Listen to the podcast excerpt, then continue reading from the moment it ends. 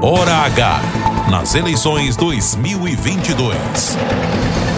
A Rede Mais dá prosseguimento à série de entrevistas com os candidatos ao governo da Paraíba e nós estamos recebendo hoje aqui nos estúdios o deputado federal Pedro Cunha Lima, candidato ao governo pelo PSDB. Ao meu lado, a jornalista Sonila Cerda. Deputado, a partir de agora você tem 30 minutos para conversar com a gente sobre quais são suas propostas que o senhor tem a apresentar à Paraíba. As primeiras perguntas são iguais a todos os candidatos. Para quem não conhece ainda Pedro Cunha Lima, está acompanhando a gente agora em toda a Paraíba. Quem é Pedro Cunha Lima? Meus cumprimentos primeiro a você, o Alisson, a Sony Lacerda, desejar muito sucesso nesse novo ciclo profissional na Rede Mais, uma grande aquisição, uma jornalista que eu respeito profundamente pelo trabalho que se dedica a fazer. Meus cumprimentos a todos que nos acompanham nesse instante. Eu tenho 34 anos, sou professor, advogado, estou em um segundo mandato de deputado federal.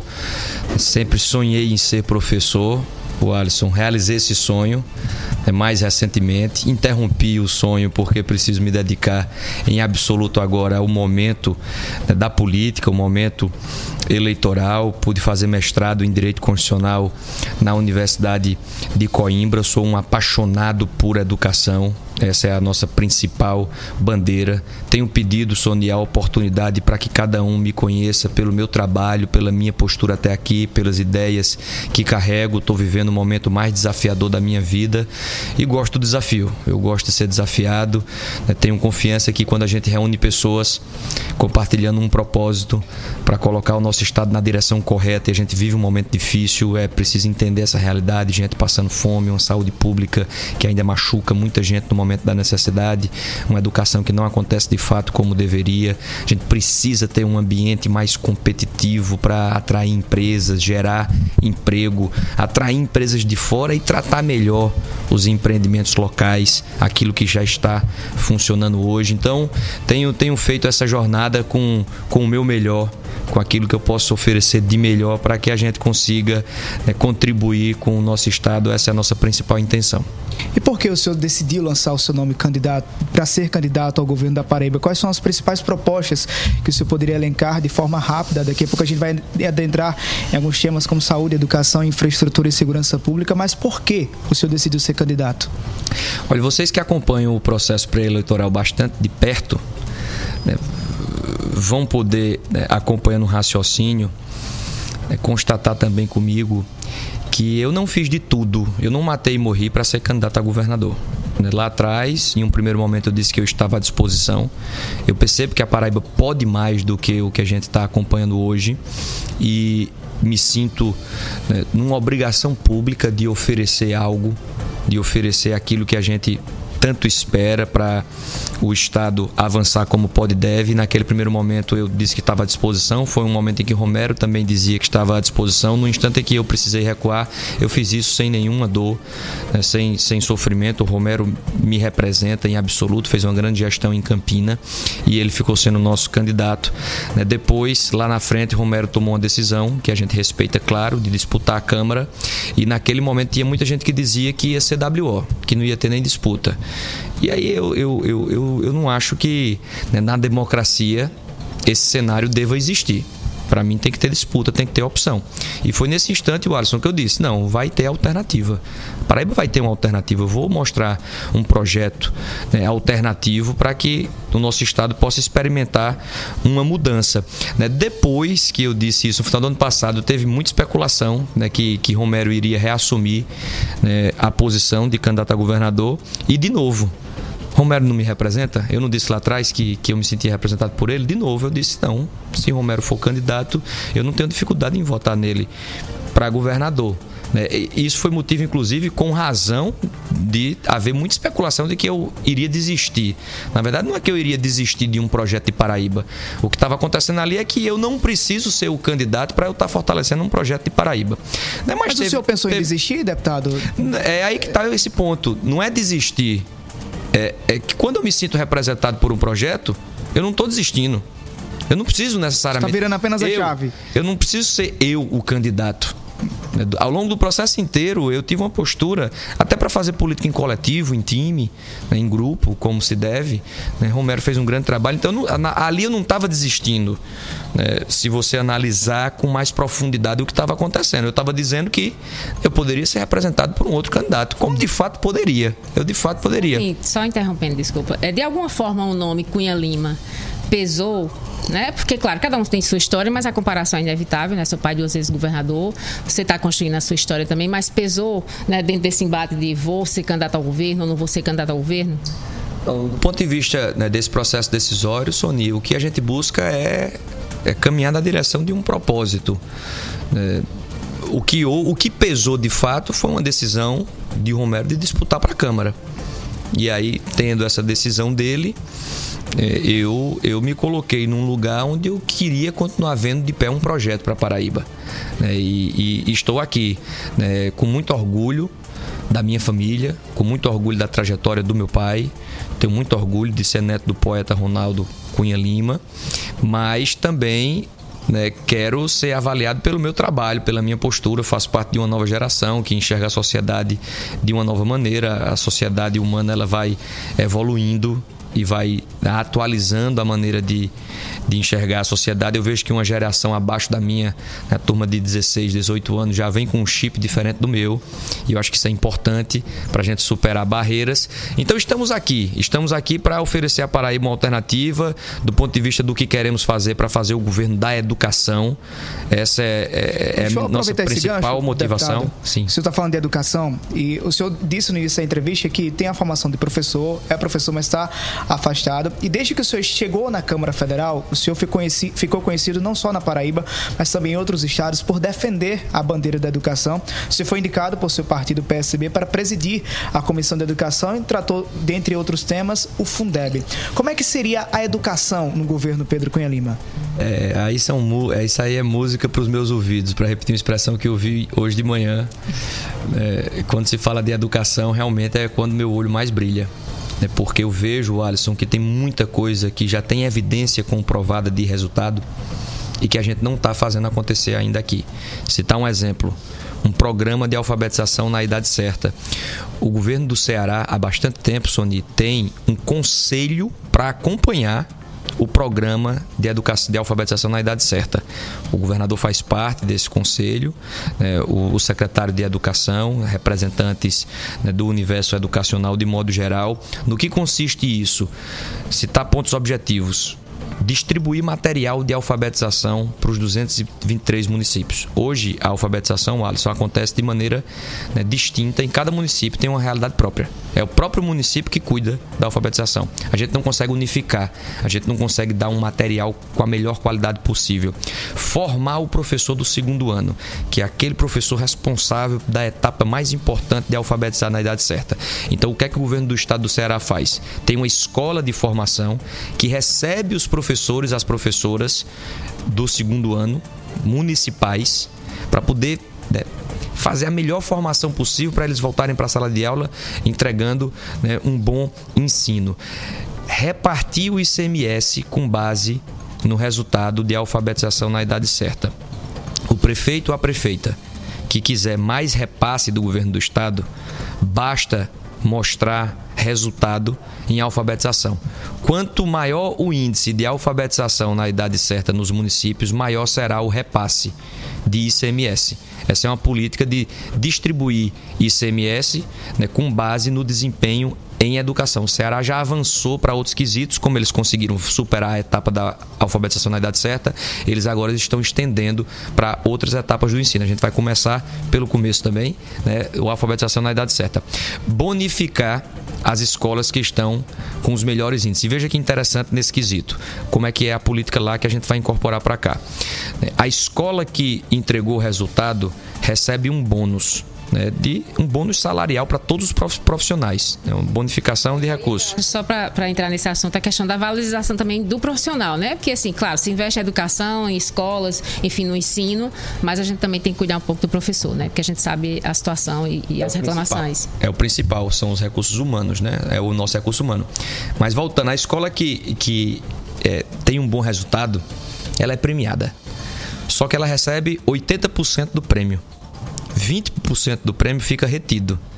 Fica retido vinculado ao quê? Aquela escola que está indo bem, ela vai se comprometer em ajudar a escola que não está conseguindo entregar resultado que é o que a gente chama de escolas prioritárias. Mas seriam aquela... escolas da região ou poderia, por exemplo, uma escola do sertão com a escola de uma pessoa ou seria micro-regiões? Da região facilita ah. o trabalho, né? mas né, não é a escola que se desloca por completo, são integrantes. Tem né? alguns representantes da escola que vão lá. Né? É um intercâmbio. E veja que legal. Se aquela escola que estava sem conseguir apresentar o resultado subir, no ranking e, e conseguir entregar resultado no, no, semestre subsequente, a avaliação pode ser trimestral, aí a escola que já tinha recebido 80% do bônus recebe o valor remanescente. São política inteligente que já está mostrando resultado, que estabelece uma cultura né, de resultados. Até hoje, o Alisson, é, diretor de escola, gestor de escola na Paraíba, é nomeação política. E isso é terrível porque muitas vezes a gente fica refém de um modelo que o deputado ou a deputada exige, coloque tal pessoa. Aquela pessoa é boa. Eu não estou querendo dizer, é, é, péssimo generalizar sempre, em tudo. Né? Nesse caso também. Eu não estou querendo dizer, Sony, que não tem como um gestor escolar cumprir um bom papel se for nomeado por político. Mas as evidências mostram que esse não é o melhor caminho. O melhor caminho é fazer um processo de seleção seguido de um processo né, de formação. Tem que reformar as escolas. Na Paraíba a gente tem uma situação, aqui em João Pessoa, a escola caiu o teto, feriu três alunos alunos. Né, em Bahia teve um, um, protesto recente na escola Tancredo Neves. Né, em Pilar, na escola José Lins do Rego, a gente tem uma situação também né, ruim em termos de estrutura. Em Jacaraú, na escola Castro Pinto, é o mofo, é a infiltração, é aquele ambiente ruim, pesado. Em Mato Grosso, é a janela quebrada, é a escola sem internet, é a escola sem banheiro. Em Campina Grande, na escola Severino Cabral, o esgoto passa do lado do refeitório, uma escola em tempo integral, né, que não está acontecendo como se deve. Eu entro em muitas escolas, um mato comendo no centro, é muito muito ruim, né? quando a gente tem escola que serve merenda estragada em Assunção, escola integral em Lagoa que não tem professor de matemática, né? escola em Alagoa Nova também com falta de professores, enfim, a gente precisa botar para funcionar o que já existe, tem que ter um programa e nós faremos isso acontecer. Se me deixar, eu passo acho que Eu vou só minutos, interromper, deputado, é, porque a gente vou, tem outros temas para é, poder tratar. Mas só para finalizar esse da educação, né, a gente a gente tem um programa para reformar as 100 escolas já no primeiro ano de governo. A Paraíba, a rede estadual tem 648 escolas. A gente vai reformar no primeiro ano as 100 numa situação de maior calamidade. Só para a gente concluir a pauta da educação, é, o senhor é filho do ex-governador Cássio Cunha Lima. É natural que haja também comparações, não dizendo que o senhor vai fazer a mesma gestão que o seu pai fez. Mas no ano de 2017, houve uma greve por parte dos professores que reivindicavam um aumento salarial de 17%. O governo chegou a sugerir 8 mil por cento e a, a admitir a possibilidade de ir à justiça para que aquela greve fosse considerada ilegal. Como é que seria a postura de Pedro Cunha Lima diante de um pleito dos professores para que haja aumento salarial? Veja, esse é um dos maiores desafios, porque a gente tem recursos limitados, escassos, né? a gente precisa mostrar ao servidor que o governo respeita ele e busca valorizar ao máximo. Eu tenho feito né, conversas com vários setores da administração pública, é quase unânime o pedido por um PCCR. No caso dos professores, foi o governo Cássio, no primeiro semestre do primeiro governo, no primeiro ano, foi o governo Cássio que criou o PCCR do magistério dos professores e professoras da Paraíba do ano 2003. Uma das maiores reivindicações, Alisson, é que de lá para cá, de 2003 para cá, não teve atualização. Todos prometeram, nenhum fez. Existe um compromisso da gente atualizar o plano de carga e remuneração. Eu não posso né, dizer que com certeza não teremos protestos, porque muitas vezes foge do nosso alcance e, e a categoria exige, mas haverá uma postura de nossa parte de dialogar antes de qualquer coisa, de conter né, essa barreira. Né, o Sintep pela quarta vez teve a reunião cancelada recentemente com o secretário atual de Educação. Eles estão né, reclamando muito disso. Olha, é um desrespeito. Se quer sentar para dialogar, a gente vai dialogar, a gente vai buscar mostrar que valorizamos o servidor, porque o servidor precisa estar motivado para ele cumprir um bom papel. Quando o servidor está motivado, o governo funciona melhor. Sony. É, vamos falar sobre interiorização da saúde, né? A gente sabe que ainda nos dias de hoje, a gente cansa de ver aqui em João Pessoa ônibus, né, que vem do interior, enfim, de prefeitura é, e que na, na, ponta sempre se promete e nunca se cumpre, né, de se, se tornar a saúde é, viável de alcançar todos no interior do estado. Qual a sua proposta para que isso é, é, não perdure, né, no caso? Iniciar um processo, Sony. Esse é um dos maiores dramas que as pessoas que mais precisam no nosso estado vivem, que é precisar de um atendimento na saúde e precisar se deslocar né, 100, 200, 300, 400, 500 quilômetros para poder encontrar, quando se encontra, um equipamento né, de saúde pública. Veja, é, em quatro anos a gente não consegue resolver tudo. Uhum. Gostaria muito de, em quatro anos, é, descentralizar a saúde pública como ela deve ser descentralizada. O que é que eu me comprometo em fazer? É, iniciar esse processo e dar ritmo a ele né, na maior velocidade possível. Como é que a gente faz isso? Botando para funcionar os hospitais que já existem. Os hospitais municipais, eles podem também cumprir um papel, podem e devem cumprir um papel de descentralização da saúde. Vou dar um exemplo. Visitei o hospital em Belém do Brejo do Cruz, no sertão paraibano. Uhum. Lá tem um hospital municipal que já tem uma sala de cirurgia pronta. Né, que já está equipada, inclusive. O que é que falta? Ter o recurso para o custeio, os insumos. Se o governo do estado faz um repasse mensal, 100 mil, ali pode funcionar uma maternidade. E aí a gente começa a descentralizar a saúde. O Hospital Municipal de Lagoa Seca Ali já tem um hospital pronto. Se o governo do estado faz um repasse de 100, 150 mil mensal, ali pode ter uma maternidade também para atender não apenas Lagoa Seca, né? atender também Matinhas, a Lagoa Nova, Lagoa de Roça, desafogando o Iséia.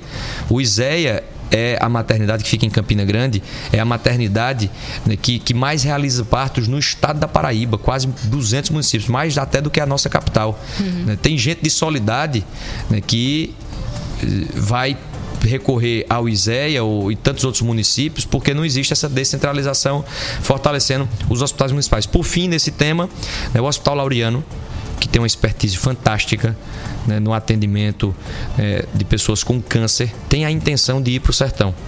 O governo do estado tem que chegar junto para poder acelerar esse processo, facilitar naquilo que for possível, estabelecer parcerias, subsidiar esse investimento para a gente ter o Hospital Laureano do Sertão. É, uma, é um, uma das principais metas que nós temos na saúde em termos de descentralização. Ô, deputado, falando sobre saúde, é, nós estamos saindo agora de uma pandemia que matou, infelizmente, milhares de brasileiros, afetou muita gente também, a, a, saúde de muita gente.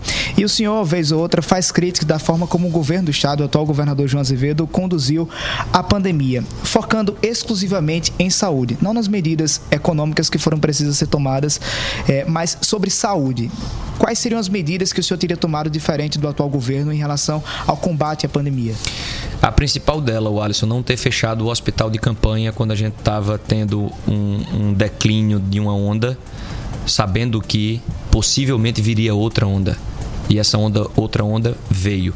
Então a gente deveria ter mantido aquela estrutura. A interrupção foi muito ruim, é, foi irresponsável, arriscou demais. Eu não, eu, claro que ninguém faz isso de má fé, por maldade, mas foi uma decisão, na minha avaliação, equivocada. Ter dado suporte maior aos municípios. Em Campina Grande não chegou um único respirador por parte do governo do estado. Não fosse o governo federal e justiça seja feita, o governo federal cumpriu um papel importante em relação aos repasses para os municípios e também para chegar a respiradores. Não fosse o governo federal, né, os municípios não teriam tido o apoio necessário. Né? O governo do estado em Campina né, fez uma ação do, no Hospital das Clínicas né, para também né, fazer o atendimento, mas demorou demais. Né, e, e, não ajudou os hospitais municipais. O, o Hospital Pedro I que tinha ali o gabinete do prefeito Romero lá dentro, que mudou o gabinete para dentro do hospital para mostrar que estava junto, etc e tal, não recebeu uma única visita do governador, não recebeu uma única visita do secretário de saúde. Né? Deveria ter tido né, a responsabilidade e a consciência que o momento exigia né, desarmar diferenças políticas para poder ter um enfrentamento do vírus como a gente deveria ter tido. Sony, entra de política? Vamos entrar de política? política? Não. Não? Não, tem que entrar. Tem outros assuntos também. Não, ele, ele já falou aqui, o senhor já falou aqui sobre a questão de Romero, né? Dessa, se, se atrapalhou de alguma forma essa idas e vindas de Romero e essa história né, da desistência. Seu pai chegou até a comentar também sobre isso. Né? Como é que o senhor ouviu? Isso atrapalhou um pouco a sua campanha? Eu acho que não. Eu, eu, eu vejo que existe um eleitor muito atento à postura de cada um e, e, e muito exigente, né? que a gente perceba que a gente está falhando, né? Eu disse isso hoje na Câmara Municipal de João Pessoa. Acho que quando a gente se depara com, com a realidade social do nosso estado, cada três crianças paraibanas, duas estão fora da creche porque não tem vaga. 60% das crianças não aprendem a, a ler e escrever na idade certa porque não tem uma política pública eficiente nisso. É gente dormindo na rua e não tem um abrigo. Está na hora. Uma das propostas que a gente tem é ter um abrigo para estender a mão, amparar, dar assistência social necessária para essa situação dramática. Então, todo mundo que faz política tem que, tem que se fazer uma pergunta, né? O, o que a gente está fazendo de tão errado? Né? porque a gente não avança na velocidade que, que a gente precisa. Então eu busco oferecer um, uma visão de mundo que questiona modelos e quer trazer mudanças mais profundas para conscientizar pessoas de modo geral. Deputado, me permita só pegar um gancho dessa frase do senhor, questiona modelos. Desde que o senhor foi sua pré-candidatura foi lançada, inclusive nós acompanhamos no evento que aconteceu ainda no, no, no, no semestre passado, o senhor adotou um discurso, por exemplo, de que é preciso reduzir o orçamento da Assembleia Legislativa da Paraíba, que o senhor disse que é, que é muito maior se fizer uma comparação com a Universidade Estadual da Paraíba. O senhor não teme que um discurso como esse ou ação como essa não possa afetar e acabar numa crise institucional, a exemplo do que acontecia com o ex-governador Ricardo Coutinho, que não fazia o repasse do décimo correto, como é que manda a legislação? O que eu mais temo é, é eu perder a energia de criticar o que está errado. Acho que o, o que é certo é certo e a gente tem que lutar pelo que deve ser justo Nesse debate, eu tenho falado nisso com muita insistência.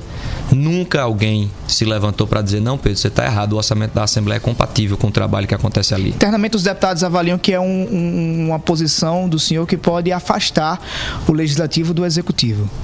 Veja, a gente vai querer governar né, com um apoio de deputados e deputadas e eleito governador, vou sentar com cada um deles para mostrar caminhos. Inclusive, vou ter muita alegria se a gente conseguir né, reduzir o orçamento e com esse valor construir uma creche ou várias e botar uma placa nessa creche dizendo quais foram os deputados que tiveram a coragem e a sensibilidade de entender que era preciso fazer um gesto. Eu vejo que a população, e aí volta a pergunta de Sony, só para não deixar sem resposta, Sony, nessa ida e vinda de é candidato, pode ser Romero, pode ser Pedro, eu, eu termino achando que isso é menor do que né, um, um uma conversa reta com a população que está exigindo muito da gente uma, um, uma nova postura, um gesto. Faça um gesto. Eu digo isso na Câmara dos Deputados desde 2015. É, esse, esse meu discurso não vem de hoje. Ele guarda uma coerência e quem acompanha o meu mandato sabe disso. E critico não só os políticos. Eu, quando teve a reforma na casa do ministro do STJ, dinheiro público para reformar piscina, churrasqueira e não sei o que, eu disse: rapaz, isso não está correto. Isso, isso é, é, é, muito insensível com a realidade do povo né, do nosso país que passa por um sufoco tão grande. Então eu estou muito animado e, e, na expectativa de trazer para perto pessoas que compartilham desse pensamento e que vão fazer parte dessa mudança segurança. assim, a gente que, que, trabalha nessa a política, né, por trás, digamos assim. Os bastidores. os bastidores, e a gente escuta muitas críticas, né? Então, assim, o senhor não tem que estar sozinho nessa briga, assim como também o senhor fala na questão da Granja Santana, né, de transformar no parque, né? Porque, assim, é, muita gente diz assim, ah, é uma coisa pequena, óbvio, não, não vou desenhar aqui, mas há quem diga, né, que, que teria outros problemas, né, maiores para se resolver no Estado. Não, essa questão, enfim. Só, só completando a, a, pergunta de Sony, é, essas essas promessas que são feitas por senhor, pelo senhor, não estou dizendo que são iguais, mas, por exemplo, são bem semelhantes do que Jair Bolsonaro fez em 2018, de que queria trazer uma reforma na política, que queria mudar o entendimento de gastos com dinheiro público, mas com o passar do tempo, se observou que ele não conseguiu colocar na prática. O senhor não teme também, por exemplo, que essas não promessas... talvez por força de vontade dele, né? Mas, pela... mas pelo meio, né? Exatamente. Né? Ele teve que Sim. se render, por exemplo, ao Centrão, que é o maior bloco político lá do, do Congresso Nacional. O senhor não teme também que essas promessas que o senhor faz não sejam possíveis de colocar na prática, ou talvez o senhor possa ficar refém, assim como Bolsonaro ficou, da classe política? É, primeiro, com, com a pergunta de Sony, se eu não temo estar sozinho, eu não temo estar sozinho. Né? No instante em que pessoas lutavam para que as mulheres tivessem direito de voto, teve muita gente que talvez em algum momento se sentiu sozinho nessa luta. Né? Uhum. Né? Para acabar com a escravidão, teve muita gente que se sentiu sozinho. Eu não temo estar sozinho, eu, eu temo sempre estar do lado errado. Né? Aquilo que eu acredito, eu sigo em frente. Se você quiser me ter como aliado, me convença com argumentos. Minha mãe sempre fala muito isso, né? Olha, um argumento vale mais do que qualquer coisa. Então, uma vez convicto que eu estou defendendo aquilo que deveria existir, eu sigo em frente sem temor a nada. O que eu temo é, é ser injusto, é, é, é não estar tá fazendo minha parte. Eu me cobro muito. Eu me cobro, como eu sou um cara super privilegiado, sempre tive tudo na minha vida e vejo gente dormindo na rua e vejo crianças no sinal. Né, eu me cobro muito fazer a minha parte. Eu preciso fazer a minha parte para poder viver em paz comigo mesmo. Então, é, é, é, eu, eu vejo que tem algo fora de lugar existe uma necessidade. Eu critico o orçamento da Câmara dos Deputados desde 2015. Agora sou candidato a governador, estou criticando um orçamento da Assembleia que existe um excesso inquestionável. Esse é o ponto. Está é, na hora da gente fazer essa, esse conserto. É, eu, eu não prometo que eu vou reduzir o orçamento da Assembleia, é, até porque não depende só de mim. Aquilo que não depende só de mim eu não posso prometer. O que eu prometo é que eu farei a minha parte. Porque enquanto a gente não tiver um governador que se levante contra isso. Enquanto o governador ficar fechando os olhos, fazendo de conta que isso não existe, jogando a sujeira para debaixo do tapete, né, tendo a postura talvez mais cômoda, ah, isso não é comigo. Não, isso é comigo, isso é com, isso diz com o governador do estado, porque o governador do estado cumpre um papel importante na mudança necessária. O Alisson, eu não tenho dúvidas que daqui a 10, 25, 2, não sei, 30 anos vai ter uma, uma correção. Isso não vai. Pessoas lá na frente vão olhar para trás e vão achar bizarro vão achar grotesco. Da mesma forma que a gente olha para trás hoje e acha bizarro mulher não poder votar. Isso não faz muito tempo. Então tenho certeza que essa mudança vai acontecer. Né? o que é justo, o que é certo, às vezes demora, mas tem muita força.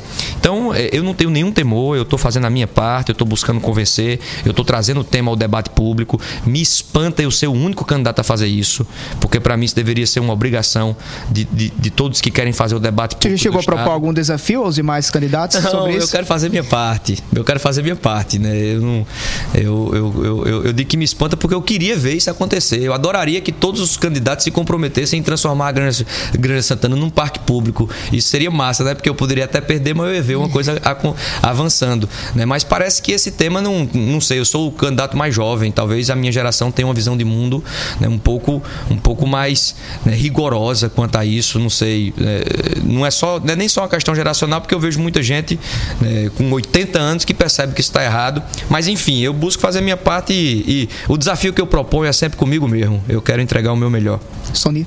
É, o senhor, em várias declarações, eu acho que hoje mesmo na Câmara o senhor falou que ser eleito, né, independente do presidente né, que, que lá estiver, vai buscar. Você acha que isso é possível? É, enfim. É, As pesquisas indicam que o, que o mais votado seria Lula, seria né? Seria Lula, tecnicamente, né? Enfim, Você faz mas... críticas a Lula também. É, primeiro, pesquisa, nessa altura da campanha em Minas Gerais, o atual governador tinha 6%. Então, né, quanto a isso, eu, eu, eu vejo que não tem como prever. A grande verdade é essa, na minha análise.